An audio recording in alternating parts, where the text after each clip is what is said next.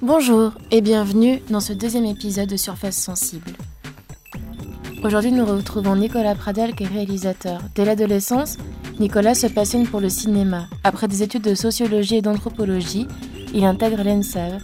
Son film de fin d'études, Les rêves et la loi, dépeint de manière frontale la difficile situation du peuple aborigène d'Australie. Ce voyage viendra fossiliser des questionnements qu'il ne cessera de creuser dans ses écritures futures. En 2009, il commence un documentaire en Guyane français sur le territoire amérindien.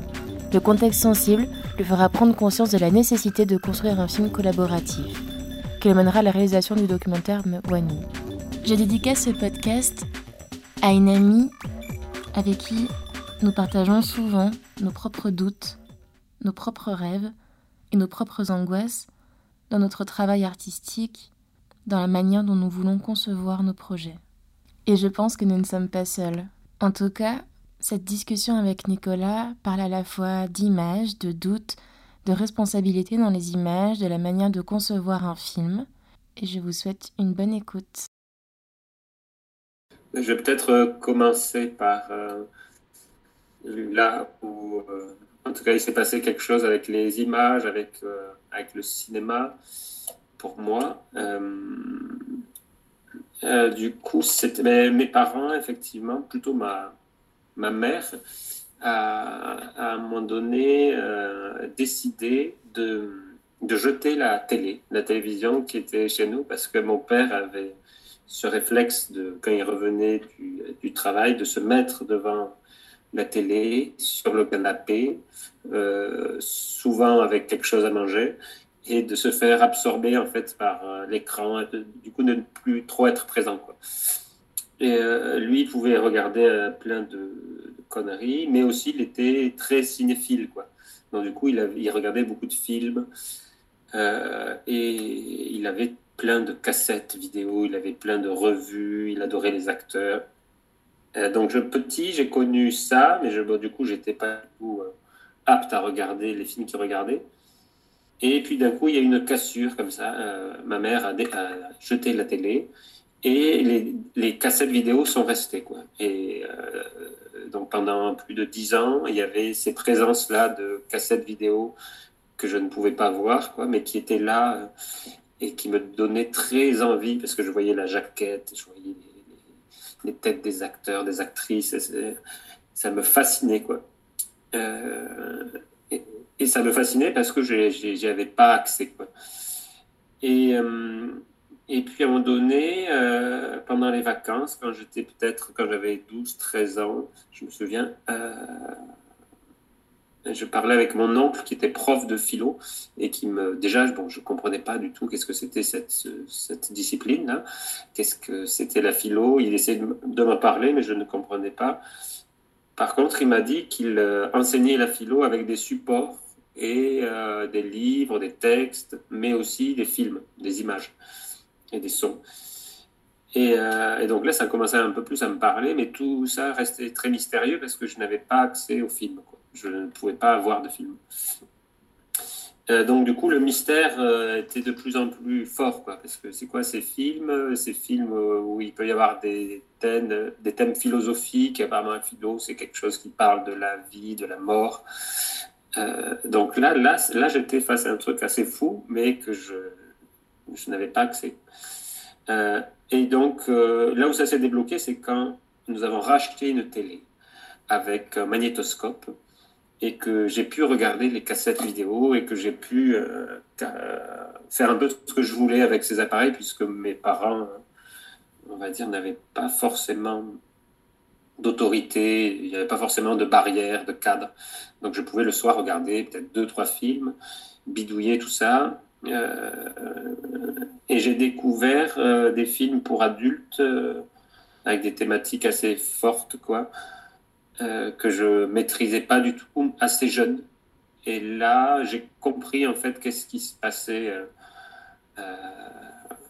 assez rapidement. En fait, je me suis dit là, ça parle de plein de gens, plein de mondes, plein d'histoires qui ne me sont pas directement lié, mais je sens quelque chose quand même. Il y a des échos, quoi. Il y a vraiment beaucoup d'échos en moi. Et euh, ça, je ne pouvais pas du tout l'intellectualiser encore parce que j'étais tout jeune. Et c'était d'autant plus fort. Parce qu'après, quand j'ai commencé à, à, mentaliser tout ça, ça a perdu sa force. Du coup, euh, là, en ce moment, euh, depuis dix ans peut-être, je regarde les films avec beaucoup moins d'intensité que quand j'étais pré-ado ou ado. Là, il y avait une puissance incroyable. Euh, donc, en tout cas, ça, pour moi, c'est avec tout ce recul, c'est un des thèmes qui m'intéresse le plus, la force des images pour les enfants, pour les ados, pour les adultes, pour les âgés. En tout cas, je perçois qu'il y a que chaque fois c'est différent. Quoi. Euh, et, euh, et, du coup, c'est devenu un rêve en fait. Je me suis dit, c'est la fou de ce, ce truc-là. Donc j'ai un peu développé ce rêve-là de pourquoi pas faire des films. Euh, et ça, ça s'est un peu condensé, accéléré quand euh, le système scolaire m'a dit que je ne pouvais pas suivre euh, la voie générale après la troisième parce que je n'étais pas forcément bon. Il y avait aussi une sélection. Hein. en troisième, j'ai appris après qu'il y avait quand même un quota d'élèves qu'il fallait quand même mettre dans les BEP, les CAP. Du coup, moi, je faisais partie du quota et donc, du coup, j'ai dû trouver en quelques heures ma voie professionnelle euh, au CDI, là, je me souviens. Donc, j'ai pris un BEP menuiserie, voilà. Euh, donc, je me suis retrouvé dans un, lycée professionnel avec que des mecs qui étaient aussi, qui faisaient partie du quota. mais du coup, moi, j'avais ce truc-là. Je matais des films quand je rentrais le soir ou le week-end. Et c'était une, échappatoire d'autant plus forte que j'étais coincé dans ce BEP, dans ce lycée qui ressemblait à une prison. Et vraiment, dans ma tête, c'était l'angoisse absolue de travailler dans un atelier avec des machines, au risque de me couper le bras. Euh, j'étais pas du tout dans le coup. Euh, donc là, ça, à ce moment-là, c'est vraiment là où ça s'est vraiment inscrit à moi, je pense, cette, cet amour, cette passion et, aussi ce rêve d'en faire, de faire des images. Et c'est à partir de là que je me suis dit que c'était possible, que c'était plus forcément un rêve, que c'était possible. Donc j'ai commencé à réfléchir à comment sortir euh, de cette euh, impasse. Et la seule chose, c'était qu'il fallait reprendre un bac technologique pour sortir, euh, on va dire, de la voie professionnelle et pouvoir après aller à la fac après le bac euh, technologique pour pouvoir après faire euh, une école de cinéma. Donc j'ai foncé et j'ai pu à un moment donné accéder à ça. Donc je suis sorti de ça, bac technologique, puis après je suis allé à la fac à Toulouse pour, dans ma tête, aller dans une école de cinéma donc je ne savais pas trop comment ça se passait. Mais je me suis rendu compte qu'à Toulouse, il y avait une école de cinéma qui était publique. Euh, donc ça, ça m'allait parce que je me suis rendu compte que les autres, la plupart étaient payantes et très chères, et assez chères. En tout cas, ce n'était pas du tout euh, accessible pour nous. Euh, donc ça, c'était aussi une chance de pouvoir avoir à Toulouse une, une école de cinéma publique qui marchait par dossier d'entrée. Il y avait un dossier artistique à faire et là, j'ai passé euh, deux, mois, deux mois de l'été à faire ce dossier. Donc, c'était peut-être une des premières fois que je me concentrais sur quelque chose, euh, une œuvre, euh, plusieurs petites œuvres artistiques à faire pour ce dossier. Il y avait un montage vidéo, un montage son, une critique de film, un scénario. donc là, je me suis focus dessus et j'ai vraiment la libéré un truc, quoi qui venait de tout ce que j'avais engrangé avec tous ces films, avec tous ces thèmes, la philosophie, je ne comprenais pas trop, mais ça, ça, avait une puissance incroyable. Et c'est, euh, ouais, c'est en tout cas l'école de cinéma pour moi, comme j'ai toujours eu du mal avec euh, le système éducatif et le, fait d'être assis comme ça et d'écouter quelqu'un pendant des heures. Euh, c'est pas ça vraiment qui a, on va dire, développé euh, les thématiques que je suis en train d'explorer depuis plusieurs années. Je me suis lancé dans faire un film à la sortie de l'école. c'est à partir de là, là que, on va dire, le travail a commencé à, à devenir euh, concret et à se.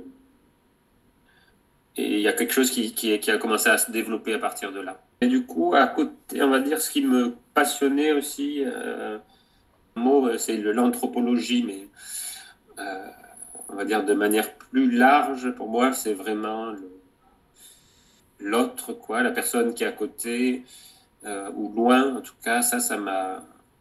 Ça a commencé à me fasciner, quoi. Euh, parce que j'avais l'habitude d'observer beaucoup les gens, euh, d'accorder une attention envers eux. voilà, c'est depuis mon premier film, là, sorti d'études, je suis allé en Australie et j'ai passé trois mois à rencontrer certaines personnes aborigènes. en tout cas, j'avais lu des choses et j'étais fasciné par leur manière de voir les choses, du coup leur philosophie, leur, euh, leur mythologie euh, et leur manière d'être au monde. Donc c'était quelque chose que je voulais explorer. Je savais qu'il y avait euh, une rencontre difficile entre les Australiens et les, aborigènes. Du coup, je voulais voir comment ça se passait. Et donc c'est à partir vraiment de là que plein de questionnements, de thématiques très fortes sont sortis. Quoi. Euh, et que je travaille jusqu'à présent. Je pense que ça va me prendre toute ma vie parce que c'est tellement difficile, puissant, et c'est tellement intemporel aussi que ça n'a pas de fin. Quoi. Il n'y a pas forcément de réponse, mais c'est un champ ouvert. C'est des thématiques qui touchent euh, mais la rencontre entre les peuples, la difficulté de se, de se comprendre, la difficulté de, euh, de trouver des terrains d'agencement, euh, la difficulté de, de voir quelqu'un qui, euh, qui domine un territoire ou une société venir, venir détruire un savoir, venir détruire une manière de penser, venir détruire une langue. L'importance de faire perdurer ça, de, de combattre contre ces systèmes de, domination.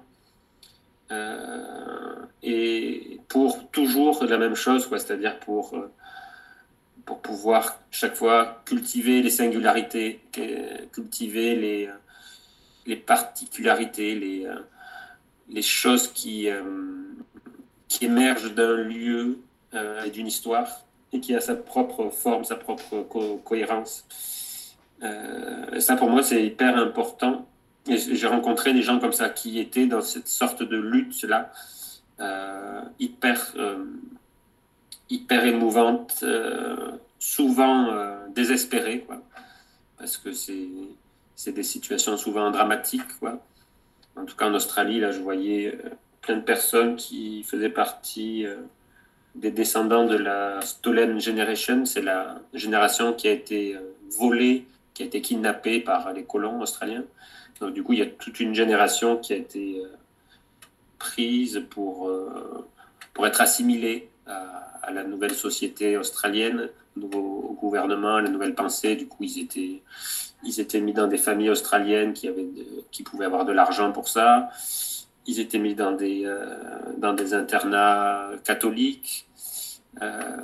donc, du coup, j'ai rencontré ces personnes-là qui qui ont vécu cette chose terrible, quoi, d'être euh, euh, enlevés de leurs euh, parents. Et les parents, du coup, ont vécu cette chose terrible de se faire enlever leurs enfants. Donc, c'est des traumatismes qui restent, quoi, qui perdurent pendant des générations. Et, et, ça fait écho partout sur la planète, ce genre de situation. Tout peuple, tout peuple dans chaque pays ont connu ça, quoi, que ce soit les Inuits, que ce soit en Amérique du Sud, que ce soit en Afrique, que ce soit en Russie. Il y a, toujours cette, euh, cette rencontre avec l'autre, quoi, qui se fait euh, par un arrachement, par une, violence, par une incompréhension, par des quiproquos.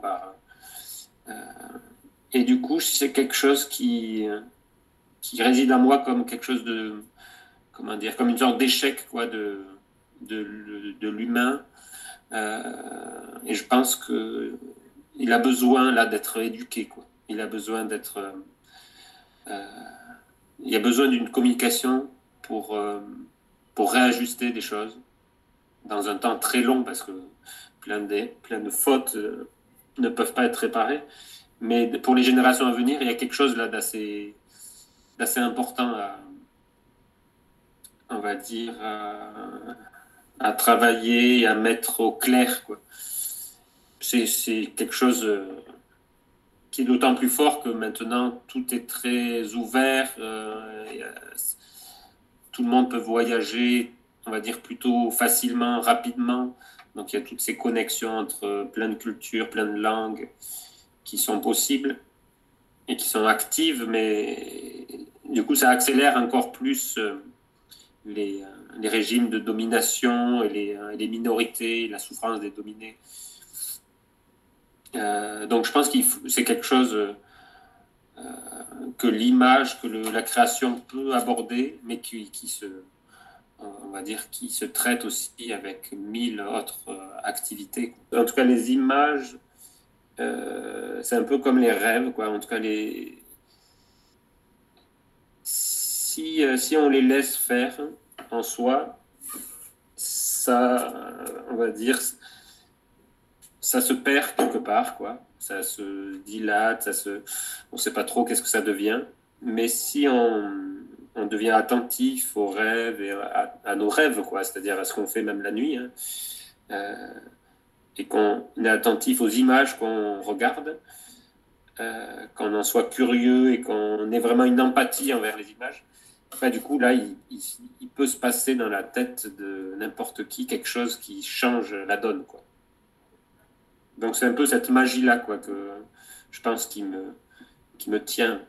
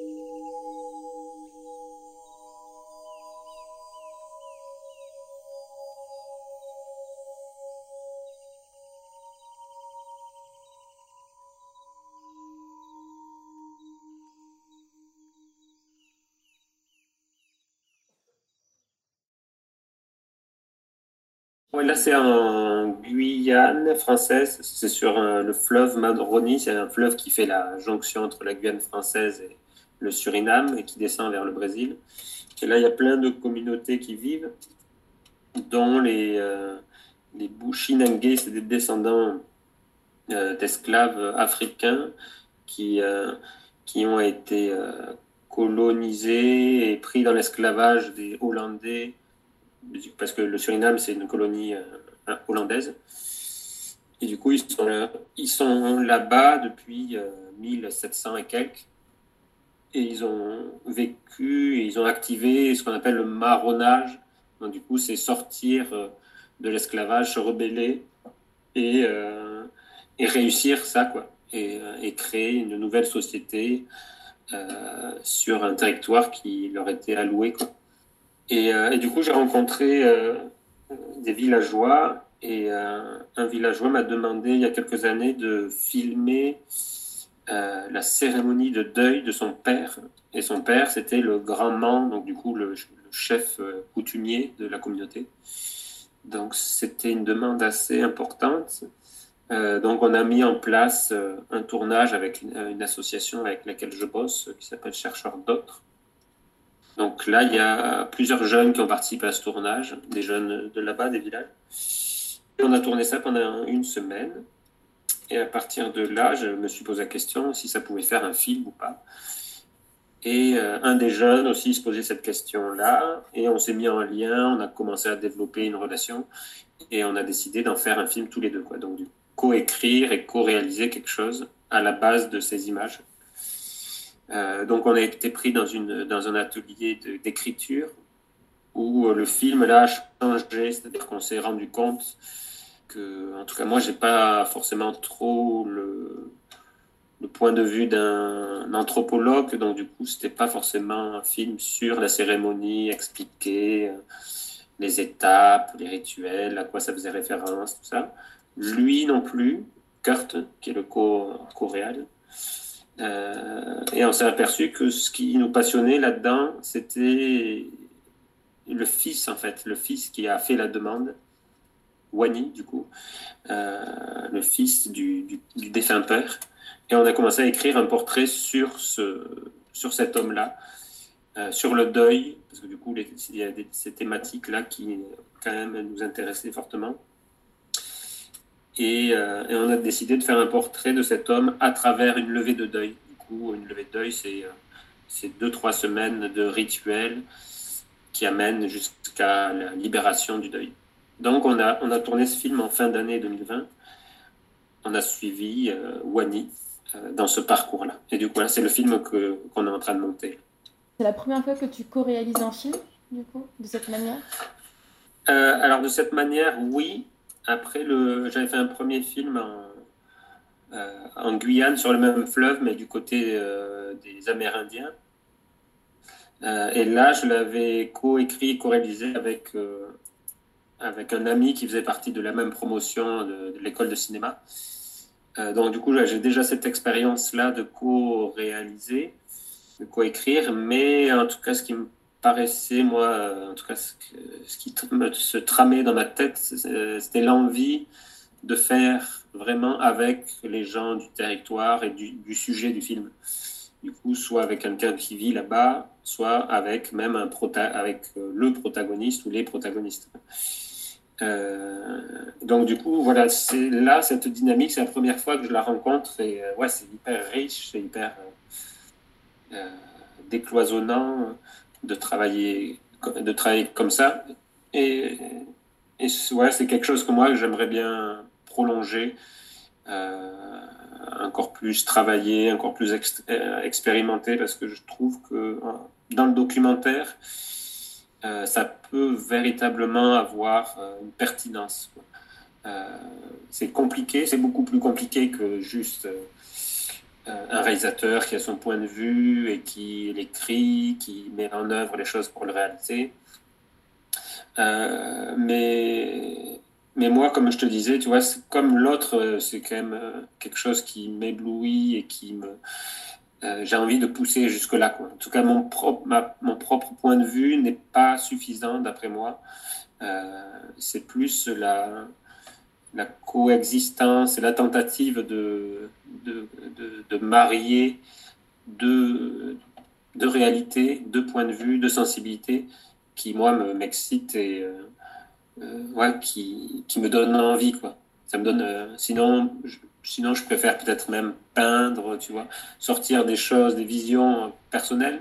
Mais dans cette activité-là, qui est le film, euh, je trouve qu'on ne peut pas faire un film tout seul. Pour moi, le film, c'est une œuvre commune. Euh, et ça, ça se doit d'être travaillé, d'être vraiment réalisé. Euh, et, et j'ai de plus en plus du mal avec le culte du réalisateur ou de la réalisatrice qui a la vision absolue et tous les autres sont un peu au service euh, parce que ça véhicule une fausse image de la réalité. Quoi. Il, y a des, il y a plein d'autres personnes derrière qui font un travail incroyable, qui sont dans l'ombre et qui, euh, et qui souvent, on va dire, euh, amènent le réalisateur à, à, se concrétiser, à concrétiser des choses. Et souvent, on le voit, quoi. Souvent, on le voit, les, des, immenses réalisateurs, ce sont des immenses manipulateurs. Ça enlève, ça enlève pas de leur génie, mais euh, dans le relationnel, ils ont ça. Ils ont, euh, ils ont besoin de manipuler les gens pour arriver à leur vision, à leur fin. Et ça, j'avoue que ça va un peu à l'encontre de, des thématiques que j'explore et des réalités euh, auxquelles je suis confronté. ça voudrait dire que je manipule ou que j'amène par des biais les personnes avec qui j'ai des relations vers ma vision, vers ce que je veux faire. Et, et comme ce sont des, situations et des sujets que je ne peux pas maîtriser parce que ce n'est pas ma réalité, euh, je serai dans le faux. Je serai dans mes illusions, je serai dans mes envies, mes rêves, mes, propres représentations. Donc du coup, euh, pour casser ça, euh, ben, du coup, il y a l'autre, quoi. Il y a l'énergie de l'autre et, et, ce qu'on ne sait pas de l'autre. Et du coup, ça, ça se, on va dire, ça, se réalise dans la relation et dans la création. J'ai, du mal avec le terme engagé. En tout, cas, je sais pas, moi, j'y vois une connotation politique, euh, mais c'est sûrement ma, ma, représentation qui est un peu limitée là-dedans. Mais euh, en tout cas, moi, je m'engage sans savoir que je suis engagé, sans me dire engagé. Euh, et après, en croisant des gens qui sont beaucoup plus politisés, qui sont beaucoup plus sur des actions euh, qui, de revendication. Tu vois, en tout cas, moi, je sens ne rien revendiquer en particulier, mais plus à expérimenter, à tâtonner, euh, à explorer des choses que, que à m'engager dans une cause euh, après, quand je vois, quand je, comme je suis très curieux, du coup, je lis plein de choses, j'écoute, je regarde. Donc, je vois que ce que je fais, ça peut être mis dans, un, dans plusieurs engagements qui sont en cours un peu partout. il y a plein d'anthropologues qui, euh, euh, qui développent aussi une nouvelle manière d'être avec l'autre, de, parce qu'il y avait quand même une manière d'étudier les autres tu vois, qui faisait aussi marcher ces histoires de domination, de, euh, de peuples qui soient un peu primitifs ou qui, qui n'ont pas eu encore accès à quelque chose et qui sont de notre temps. Euh, du coup, peut-être que je fais partie de, plusieurs euh, élans dans le monde, quoi, qui, ouais, qui s'engagent à peut-être se décloisonner son regard quoi, pour tenter de regarder, de se regarder, de regarder l'autre de manière euh, plus humble et aussi euh, plus critique. Quoi. Et peut-être ce qui amènerait un engagement politique, c'est-à-dire que souvent les dérives sociales, les dérives religieuses, politiques, euh, spirituelles, elles elles sont permises quand euh, le champ de vision et le champ intellectuel est réduit au max, quoi, et qu'on n'a pas toutes les subtilités dans les relations et dans, euh, et dans les événements que l'on vit. Quoi. Donc, euh, en tout cas, par là, oui, je, peux dire que je suis engagé contre des visions peut-être trop fortes, trop, à des certitudes trop, trop ancrées et qui peuvent amener, euh, on va dire, des dérives. On condamne euh, déjà dans sa tête euh, quelqu'un, bah déjà qu'on se condamne, puis après qu'on peut condamner d'autres personnes, on peut mettre dans un panier plusieurs personnes et que l'on nourrit une sorte de colère, de haine, de frustration, et que l'on dirige vers cet autre-là tout cas, c'est exactement tout le contraire que moi j'essaye de faire avec l'autre, c'est-à-dire au contraire ouvrir quelque chose et tenter de comprendre euh, ce qui a priori n'est pas compréhensible. Quoi. Euh, et du coup, c'est en tout cas pour moi c'est ça la dérive euh, et qu'on voit dans, dans l'histoire qui amène des choses terribles. Quoi. C'est ce point un peu de fixation, de colère, de frustration vers l'autre et qui peut amener de, des engagements politiques ou des, des groupes qui s'organisent euh, et même des, euh, ouais, on va dire c'est ça, des partis politiques qui utilisent ça. Hmm. Euh, donc du coup, ça va jusqu'à des, organisations qui peuvent être très puissantes, des, des choses qui se déploient très vite. on, a, ouais, on a pu voir que parfois ça allait très très vite en fait, qu'il il suffit juste de d'un levier pour que toutes ces personnes qui avaient cette colère, cette frustration-là, euh, ben, pouvaient l'activer. quoi. Euh, du coup, là, c'est pour moi, c'est danger absolu. C'est-à-dire que le voisin qui semblait sympa, son propre oncle, peut éveiller ça, quoi, et du coup se ranger dans un camp ouais, qui peut faire des choses terribles à l'autre. Donc c'est ouais, ça serait ça serait pouvoir pourquoi pas éviter ça. Quoi cesse, je me, je, ouais, je me demande si c'est juste ce qu'on fait, si c'est juste les positions. Euh, parce que je sais que chaque fois, euh, les intérêts de l'un et de l'autre, euh, c'est son départ un peu mystérieuse. C'est-à-dire qu'effectivement, c'est bien de communiquer, mais euh, euh, il y a une limite à la communication parce que chacun ne sait pas forcément aussi quels sont ses intérêts. Et on ne sait pas, sauf le sage absolu. Euh, mais euh, c'est une illusion, quoi.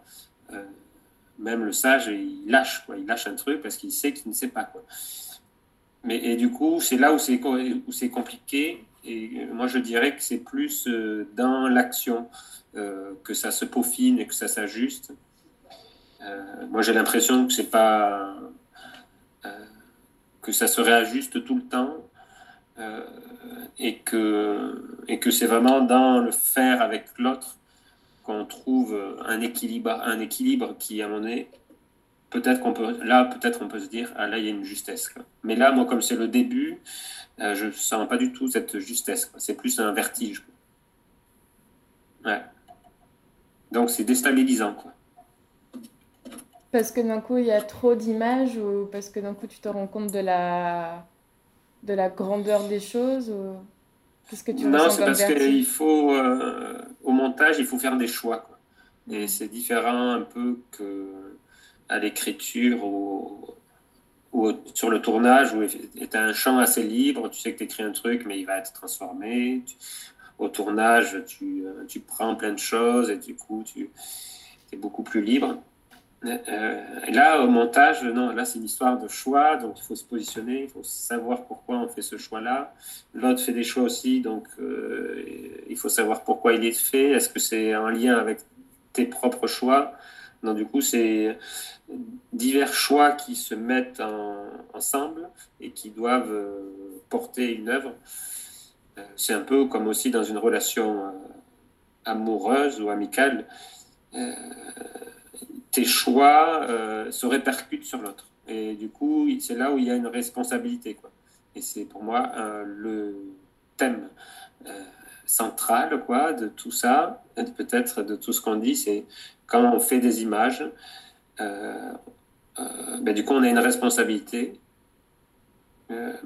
et ça, c'est quelque chose ouais, qu'il faudrait vraiment faire comprendre aussi aux jeunes, aux étudiants gens qui font des, des études d'art. C'est-à-dire qu'il y a une responsabilité énorme. Et, et c'est pas, en tout cas, pour moi, c'est pas une pression. C'est pas genre, oui, attention, les gars.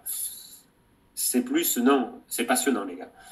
C'est vraiment, c'est là où il y a un truc euh, qui peut vous faire euh, décoller, quoi. Et qui, de vous-même euh, et de vos idées, de cette responsabilité, quoi, elle est hyper puissante, mais mais elle fait un peu peur, quoi. Elle fait un peu peur parce qu'il faut se confronter vraiment à des choses euh, difficiles parfois. Et moi, je sens ça euh, fortement pendant le montage. Euh, et surtout quand tu prends des choix à deux, parce que tu fais aussi, le, on va dire, tu, as la responsabilité envers celui qui regarde, mais aussi envers celui qui est à côté de toi soit qui ne comprend pas ton choix, soit qui le subit, ou soit qui le comprend à moitié. Donc ouais, non, c'est très, très compliqué, hein. c'est très dur. Euh, euh, et c'est pour ça que c'est, pour moi, c'est un truc à, à travailler, à affiner, peut-être même un peu à théoriser. Pour ça que j'aimerais euh, lancer une thèse là, là-dessus, avoir quelques années pour réfléchir, expérimenter ça avec d'autres. Euh, parce que je pense que ça a besoin peut-être aussi de cadre, et du coup dans une sorte de cadre réfléchi, euh, d'amener des temps de discussion, de communication qui soient plus officiels, plus dédiés, ou des temps d'expérimentation qui, qui permettent euh, ouais, de mettre au clair tout ça. Toutes ces histoires de positionnement, de choix, de où est-ce qu'on va, de comment est-ce qu'on y va. Euh, parce que moi, du coup, de manière beaucoup plus spontanée, naturelle, personnelle, euh, voilà, c'est plus dans, dans l'intuition que les choses se font, quoi. Euh, mais du coup, ça, a une force, mais ça a quand même une limite aussi, quoi. Mm. oui, moi, quand je, quand je finis un film, c'est vrai que quelque part, je me dis, bon, il va vivre sa vie lui-même. Euh, mais, euh, mais comme les films, euh, en, tout cas pour l'instant que je fais, sont, sont, pas, sont très peu cadrés, sont très peu dirigés et, et déploient plein de choses un peu intimes qui, qui peuvent être interprétées de, de plein de, de, de, manières. Mais du coup, j'aime quand même l'accompagner pour souvent quel est le contexte. Et les gens ont toujours, en tout cas, quand ils voient ces films-là, ils ont toujours des questions, en fait, comme ils n'ont pas de réponse. Euh, parce qu'il y a des films excellents ou moins bons où il y a des réponses et on en sort, on sait, euh, et on, on continue notre existence avec ces réponses-là. Mais là, c'est plus plein de questionnements ouverts. Et donc, c'est ça que j'aime bien faire. C'est euh, quand je peux répondre à leurs questions et le mieux, c'est quand il y a même quelqu'un qui a participé au film, qui est là. Euh, ça, c'est le top. Là, j'ai fait plein de fois avec le film que j'ai fait euh, en Guyane. Soit la grand-mère qui était là, soit l'ado. Et du coup, là, il y a quelqu'un qui, euh, qui vit du contexte. En tout cas, je sais pas, la, présence d'une personne qui a fait le film, pour moi, ça amène aussi une humanité. en tout cas, ça, c'est peut-être engagé. Euh, c'est de montrer le film aussi dans des réseaux euh, qui qui n'ont pas forcément accès. Euh, parce que du coup, c'est aussi dans ces lieux-là qu'on peut qu'il peut y avoir des choses qui naissent, qui, sont, qui se répercutent sur le réel de manière un peu différente que dans les festivals ou dans les lieux d'entre-soi, on va dire, on rencontre plein de gens passionnés par le cinéma, qui font du cinéma, qui se parlent du cinéma, euh, qui, parlent en termes de cinéma, euh, et du coup qui se font des réseaux. Donc là, c'est vraiment aussi, euh, comment dire, on va dire tout le contraire de moi, ce que, ce que j'aime dans cette activité-là. C'est c'est là encore, ça renforce aussi peut-être des, des représentations, quoi quand on parle sans cesse en termes de cinéma avec des gens qui s'y connaissent, euh, dès qu'on parle cinéma avec des gens qui ne connaissent pas du cinéma, ben, euh, on y est confronté d'une autre manière. Du coup, on se décloisonne et, euh, et, c'est là où on est un peu plus dans la réalité des choses. Quoi. d'un truc spécifique. Chaque fois, c'est pareil, c'est du temps, besoin du temps. Parce que, effectivement, si tu vas, tu as deux après-midi dédiés à ça, parce que après j'ai mon planning, euh, c'est un coup foireux. Quoi. Ça ne marche pas du tout. Qu'est-ce qui t'habite euh, autour de toi, que ce soit la littérature, les films, la musique, et qui en ce moment, en fait, euh, t'influence un peu? Alors oui, donc ça, c'est quand même assez important pour moi aussi, là. et ça, ça, ça fait longtemps. Hein, ça ça commence, euh, je sais pas, ça a commencé vers peut-être 18, euh, 19 ans, un truc comme ça. Et euh, là, maintenant, j'ai 36 ans.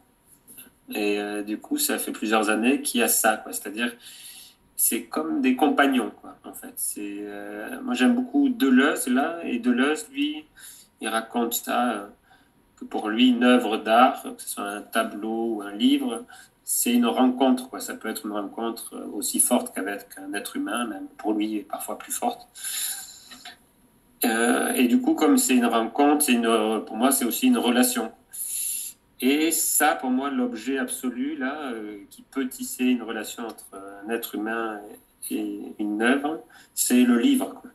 Parce que le livre, c'est petit, tu peux l'avoir dans ta poche ou dans ton sac tu peux faire le choix de l'ouvrir à n'importe quelle page. Tu peux faire le choix de. Moi, j'ai des livres qui sont pas si gros, hein, mais que je mets des années à lire parce que j'ai envie d'être avec eux. Quoi. j'ai envie qu'ils me suivent, ils me disent quelque chose et j'ai pas envie qu'ils me disent tout en deux mois. Quoi. Donc là, j'ai peut-être 6-7 livres qui m'accompagnent depuis 3-4 ans. et c'est pour ça qu'ils sont abîmés. Quoi. Ils sont, il faut que je mette du scotch dessus. J'en ai un, tu vois, il, est, un peu tout destroy. Euh, et euh, ils me suivent, quoi. Et lui, là, j'ai lu la moitié, ça fait trois ans. Il est là. Euh, et du coup, j'en ai plein. Hein. Je, ça serait vraiment trop long, peut-être, de te parler de tout ça. Mais en gros, c'est plus des livres que des images, quoi.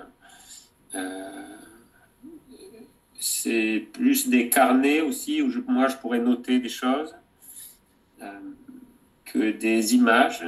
Euh, je sais pas, c'est vrai que j'ai l'impression depuis plusieurs temps que les images, euh, comment dire, c'est comme si elles, euh, pour moi, elles, elles avaient perdu une sorte, une saveur, quoi, une substance.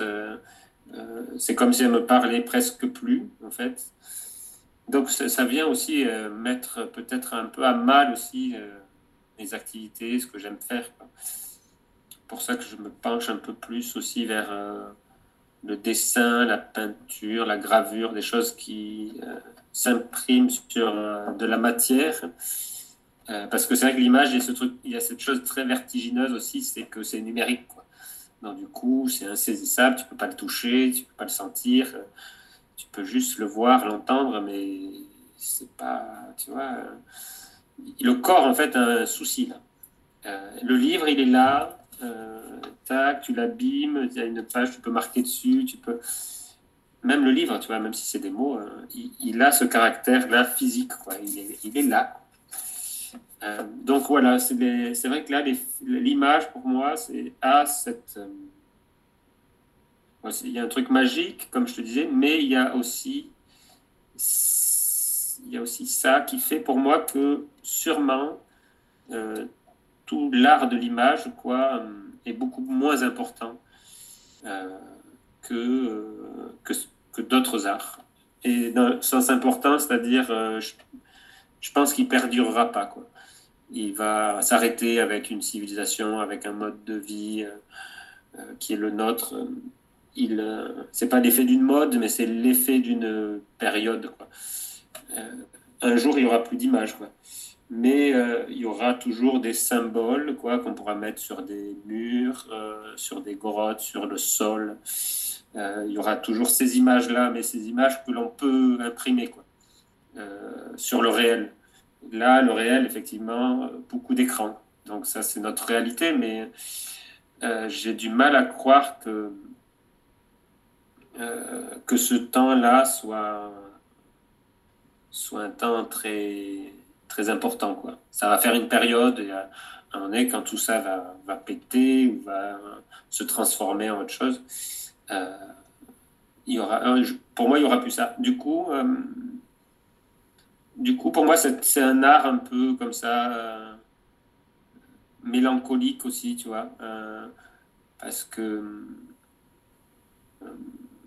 et ça, j'avoue que je le ressens chaque fois que j'ai une caméra dans la main ou un ordinateur, un clavier, euh, je sens que ce n'est pas moi. Je sens que c'est, autre chose. C'est un objet vraiment. En tout cas, moi, je pourrais donner un peu ce conseil là euh, aux jeunes qui se lancent là-dedans, c'est vraiment se mettre dans un, état de risque, de se mettre en péril, quoi, dans les premières œuvres. Plutôt que de que d'aller vers des choses faciles, accessibles ou qui soient données. Quoi. Euh, aller vraiment dans les zones euh, qui nous mettent en risque. Quoi. Euh, parce qu'il y a quelque chose là que j'ai rencontré dans la, je crois que c'est la mythologie, c'est le kairos. c'est, c'est un temps, parce que du coup il y a, il y a les deux temps, il y a le, chronos. Ben, du coup le chronos c'est chronomètre, la chronologie, c'est euh, les minutes, les secondes, ce qui nous permet de, cadrer le temps. Donc c'est une sorte de structure du temps. Et le kairos, c'est un temps plus particulier qui, qui est un temps qui est là et, qui, et que l'on doit attraper, que, que souvent on laisse passer, quoi, mais c'est plus un instant. Quoi. Et souvent, cet instant-là, qui se joue entre la personne qui vit et l'extérieur, quoi, euh, surgit quand on se met en, danger, quand on est dans une situation où les choses frictionnent, quoi. Pas quand les choses soient, sont paisibles et quand elles sont convenues. Euh, c'est quand on se met dans des situations qu'on maîtrise pas et qu'on est attentif à ce qui se passe et à ce qui peut nous convenir. Du coup, c'est ça aussi, c'est quelque chose qui nous convient. Donc, du coup, c'est au contraire ne pas se mettre en péril, quoi. Euh, donc, il y a une contradiction intéressante c'est que là, hop, il faut choper le truc, il faut choper le moment. Euh, et là, c'est comme si tu voyais euh, un autre aspect de ce qui se passe dans le temps. C'est ce qui peut te convenir et, ce qui peut être juste à un moment donné. C'est un peu, en tout cas, les, Grecs, ils, l'expérimentaient dans les discussions. Et euh, le kairos, pour eux, c'était le moment opportun pour dire quelque chose après un argumentaire de quelqu'un hop, là il y a l'autre qui dit, ok, si je place cet argument à ce moment-là, c'est le moment juste pour être compris et pour que ma pensée se déploie vraiment. Et du coup, il y a un art euh, du kairos euh, qu'on peut apprécier dans la vie de tous les jours. C'est, c'est voilà, saisir le moment opportun, le moment juste, euh, et c'est toujours se décloisonner de soi sans se mettre en péril. Parce que, effectivement, si tu te fais mal, si tu fais mal à l'autre, c'est pas forcément euh, le, but. Quoi. Hmm. Tu vois l'horizon et tout ce qui va se passer, donc tu peux anticiper les dangers, les obstacles. Mais quand tu es dans un perpétuel euh, virage, en fait, euh, ben, du coup, tu as l'angle de vue qui est face à l'angle du virage. Quoi. Et, et, du coup, tu dois être plus attentif à ce qui est bon pour toi ou mauvais. Et du coup, là, tu es dans le risque. Euh, c'est un peu une histoire de survie. Les gens qui sont sans cesse dans des situations de survie, ils sont dans un virage constamment. C'est pas la ligne droite, c'est pas les rails, quoi. Euh, du coup, c'est un peu cet état-là. Peut-être ça, c'est plus clair. Mm-hmm. D'être dans un virage, mais je crois que c'était lui, c'est Nietzsche, là, qui dit ça c'est être constamment sur un virage, mais comme tu dis, avec une sorte de hauteur, quoi. avec euh, la possibilité de s'en extraire, parce que sinon, c'est trop difficile. C'est fatigue, quoi, aussi. Ouais, c'est ça. Sinon, c'est vertigineux, du coup. Ouais, ouais. Ouais. Tout le temps. Et du coup, en tout cas, moi, c'est ça que je découvre et que j'expérimente. C'est d'être dans un virage quasiment constamment, mais de pouvoir euh, prendre un peu de hauteur. Euh, un peu comme ça planer. Du coup, les gens, ils peuvent dire que tu es perché. Ils utilisent beaucoup ce mot-là, tu es perché. Et ça, peut être péjoratif, mais ça peut être beau aussi, parce que si tu vois un oiseau qui est perché, euh, tu t'imagines euh, sa vision et c'est plutôt chouette quoi, de, voir toutes ces étendues-là, ces nuances. C'est un autre vertige, c'est-à-dire être dans un monde de convenu, de convention, de certitude. En tout cas, il y a un truc quand même que moi je pense pas mal avec l'image, par rapport à ce que tu dis, c'est que euh, il y a tant d'images que l'on se pose euh, tant la question de notre place, euh, parce que du coup l'image ne nous apporte pas du tout de réponse ou il n'y a pas forcément de référent concret. Donc du coup pour moi c'est aussi un des risques et un, des dangers que l'on va sûrement voir se déployer là à travers les générations. c'est ce vertige là par rapport à où est-ce que je suis euh, ma place dans ce monde euh, d'images, dans ce monde euh, du coup d'images mais virtuelles. Quoi. Et je crains que, en tout cas c'est ce que je ressens, hein, c'est pas du tout une analyse structurée, mais je ressens que, que c'est très déstabilisant pour des personnes, des jeunes personnes qui se cherchent et, et qui ont besoin de, se, de trouver leur place comme tout le monde, que d'être dans un monde comme ça sans, sans référent, euh, sans, sans potentiel prise. Euh, et du coup, on le voit qu'il y a une sorte d'hystérie d'essayer de, trouver sa place dans ce flux-là. Moi, je, vois ça, quoi. C'est-à-dire où est-ce qu'est ma place? Du coup, j'envoie un truc pour que l'autre sente où je suis. Euh, euh, et du coup, c'est de plus en plus. Pour ça, c'est de plus en plus frénétique et quotidien et interactif aussi. C'est parce que c'est ce besoin-là, quoi. C'est ce besoin de se placer dans un espace qui ouais, qui est pratiquement, on va dire, qui n'apporte pas de, de base, quoi, mm. pour vraiment se placer. Donc, comment se placer dans un monde virtuel, ça, ça c'est vraiment un, truc qui, que les générations vont devoir expérimenter, trouver. Euh, euh, c'est possible, hein, peut-être, hein, mais euh, je pense que ça va amener quand même pas mal de troubles. Tu vois, ça, je pense qu'on va s'apercevoir que le plus important pour structurer une personne, c'est vraiment qu'elle sache, qu'elle sente euh, d'où elle vient. Quoi. Euh, du coup, ça, ça se fait par la communication avec ta grand-mère, avec ton, oncle, ta tante, euh, d'écouter les histoires, les souvenirs, et de se dire, ah, je viens de cette histoire-là, je suis né de là, quoi, incroyable. et du coup, là, de, de suite, mm. tu es ancré quelque part. Quoi.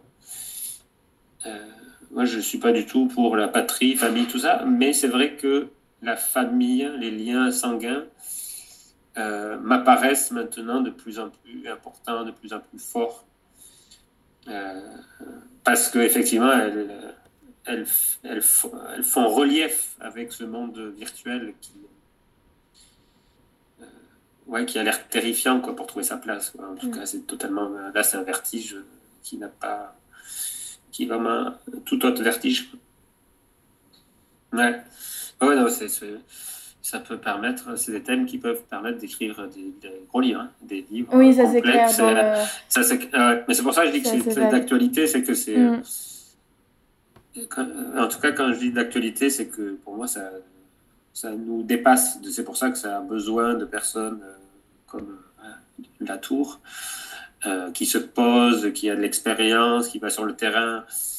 Euh, parce que ça, les problèmes d'actualité, ils sont tellement foisonnants, ils vont tellement vite que c'est très dur d'avoir un point de vue dessus et de mm. vraiment s'y tenir et de se dire, ben voilà, je suis engagé sur ça parce que, parce que je, je, pense ça. Euh, en tout cas, ça, je pourrais penser que les liens familiaux sont très importants, mais effectivement, à contrario, je pourrais me dire que les liens avec des personnes qui sont très loin, qui n'ont rien à voir de notre famille, sont aussi d'autant plus importants dans la situation actuelle.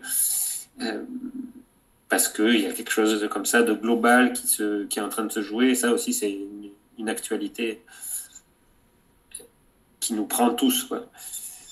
Et là, c'est là où il y a un truc avec ce temps très large, là, que je te disais, euh, dans lequel on peut se mettre aussi. C'est-à-dire. Euh, euh, il y a quelque chose de global, quoi, qui fait que des liens qui nous unissent euh, avec d'autres qui sont très loin peuvent, on va dire, peuvent se, peuvent se créer de manière totalement différente et peut-être de manière beaucoup plus fine et concrète qu'il y a 50 ans, 100 ans, 200 ans qu'on est aussi dans un, moment historique totalement inédit par rapport à ça. Effectivement, moi, j'ai des relations quasi quotidiennes avec des gens qui vivent au fin fond de la jungle, mais qui ont un smartphone, qui m'envoient des photos, qui ont une culture, une philosophie totalement différente de la mienne, et il y a un lien. Il y a un lien amical. Donc j'aurais dit ça à ma grand-mère. Euh, ouais, j'aurais tendance à penser que c'est vraiment dans les moments de crise euh, personnelle ou, ou du coup plus collective, là, comme on vit, euh, qui a souvent des choses euh, importantes à dire. Quoi. Et après, comment les dire, ça, c'est autre chose, mais en termes de, comment dire, de création, je pense que c'est. Et souvent, on va dire, souvent quand, les, historiens de l'art, là, quand ils essayent d'analyser un peu ça, ils se rendent compte que, effectivement, c'est souvent dans les périodes de crise euh, que, que, des artistes ont, ont, eu la nécessité voilà, de, d'exprimer des choses. de dire, soit de d'écrire, de peindre. De, euh, parce qu'il y a quelque chose de, trop important qu'il faut dire, qu'il faut se dire à soi. Et après, et c'est souvent des, des œuvres qui ont été découvertes après la crise, parce que c'est vrai qu'en temps de crise, euh, c'est peut-être pas le moment où c'est un moment difficile, plus difficile, euh, plus contraignant pour, euh, dire, exposer ou partager. Où là, effectivement, ces moments-là sont plus des temps euh, d'accalmie, de paix, comme ça. donc j'aurais tendance à penser ça, que les temps de crise sont des temps hyper riches pour les artistes, mais pas forcément pour les spectateurs. Euh, que du coup, euh, il y a un peu une mise à mal quoi, de ce lien entre l'artiste et euh, le public, mais qui me paraît presque logique. Quoi. après, après, je pense qu'il y a toujours possibilité à des petites échelles de partager ses œuvres, que quand, quand on sent qu'un système dans lequel on est ne participe plus à, on va dire, ou ne veut plus aider ou bloque euh, ces réseaux-là, euh, je pense qu'il faut en activer d'autres, en créer d'autres, et ça, c'est encore, encore ces histoires de, long, de temps long, quoi. Donc, c'est s'inscrire dans des trucs qui prennent euh, beaucoup de temps. Donc, du coup, c'est pas forcément trouver des solutions comme ça, mais c'est expérimenter des nouvelles manières d'exposer, de, de promouvoir, de montrer, moi, par exemple, je ne voudrais pas du tout me battre, perdre du temps pour essayer de changer le système de la télévision, euh, parce que c'est trop gros, c'est trop grand, et j'ai pas du tout envie. J'ai plutôt envie d'essayer de, tenter d'autres biais, quoi. Euh, donc, du coup, en ça, je vois bien que le système global on va dire, euh, utilise aussi euh, l'art et les, créations et les artistes euh, de manière peu éthique. Quoi. Et c'est pour ça que moi, je fais plutôt un pas de côté pour retrouver quelque chose qui soit plus humain et qui prenne plus de temps que de, on va dire, que de revendiquer une transformation de, cette, euh, de ce système qui a l'air d'être pris dans des rouages euh, tu vois, qui, qui, moi, me font peur, qui ne me parlent pas du tout. Donc, moi, je me positionne plus comme ça. Et comme je sens que l'art appartient à un autre domaine que celui d'un système politique ou social, je m'inscris plus là-dedans, tu vois. Donc, euh, c'est plus euh, transmettre un truc à ma fille, à la copine de, sa, de ma fille, à, des gens que je, que je croise, que je vois dans des associations.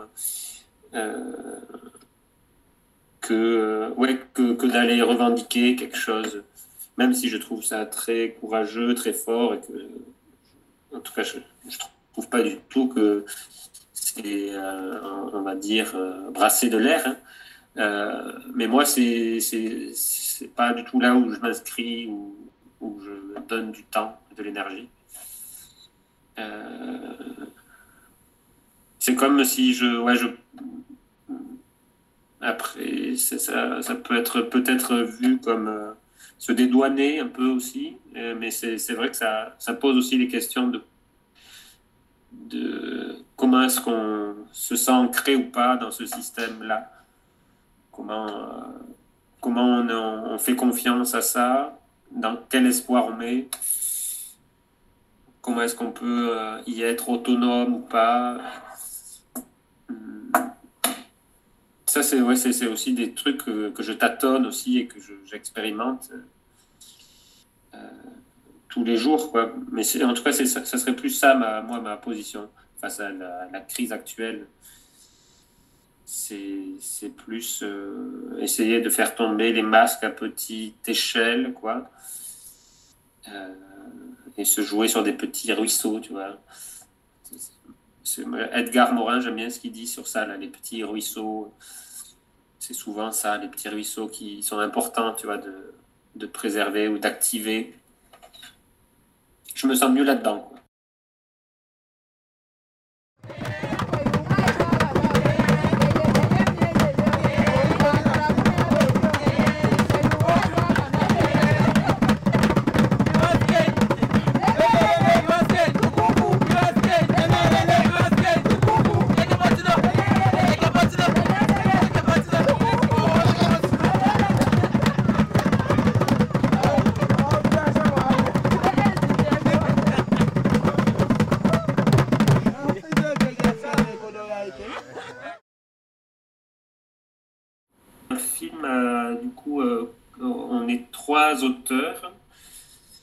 Et euh, du coup, là, c'est ce truc-là, de, cette idée-là qui s'accomplit, là, qui va s'expérimenter de travailler euh, en, co, euh, en coécriture avec les protagonistes du film.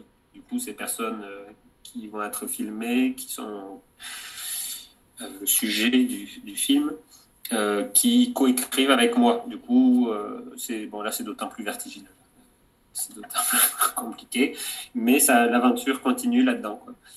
C'est euh, une personne qui vient du Kurdistan et une autre qui vient de Guinée euh, équatoriale et qui, se sont retrouvés en France, à Toulouse, du coup, pas loin de chez moi, euh, que j'ai rencontré. Et,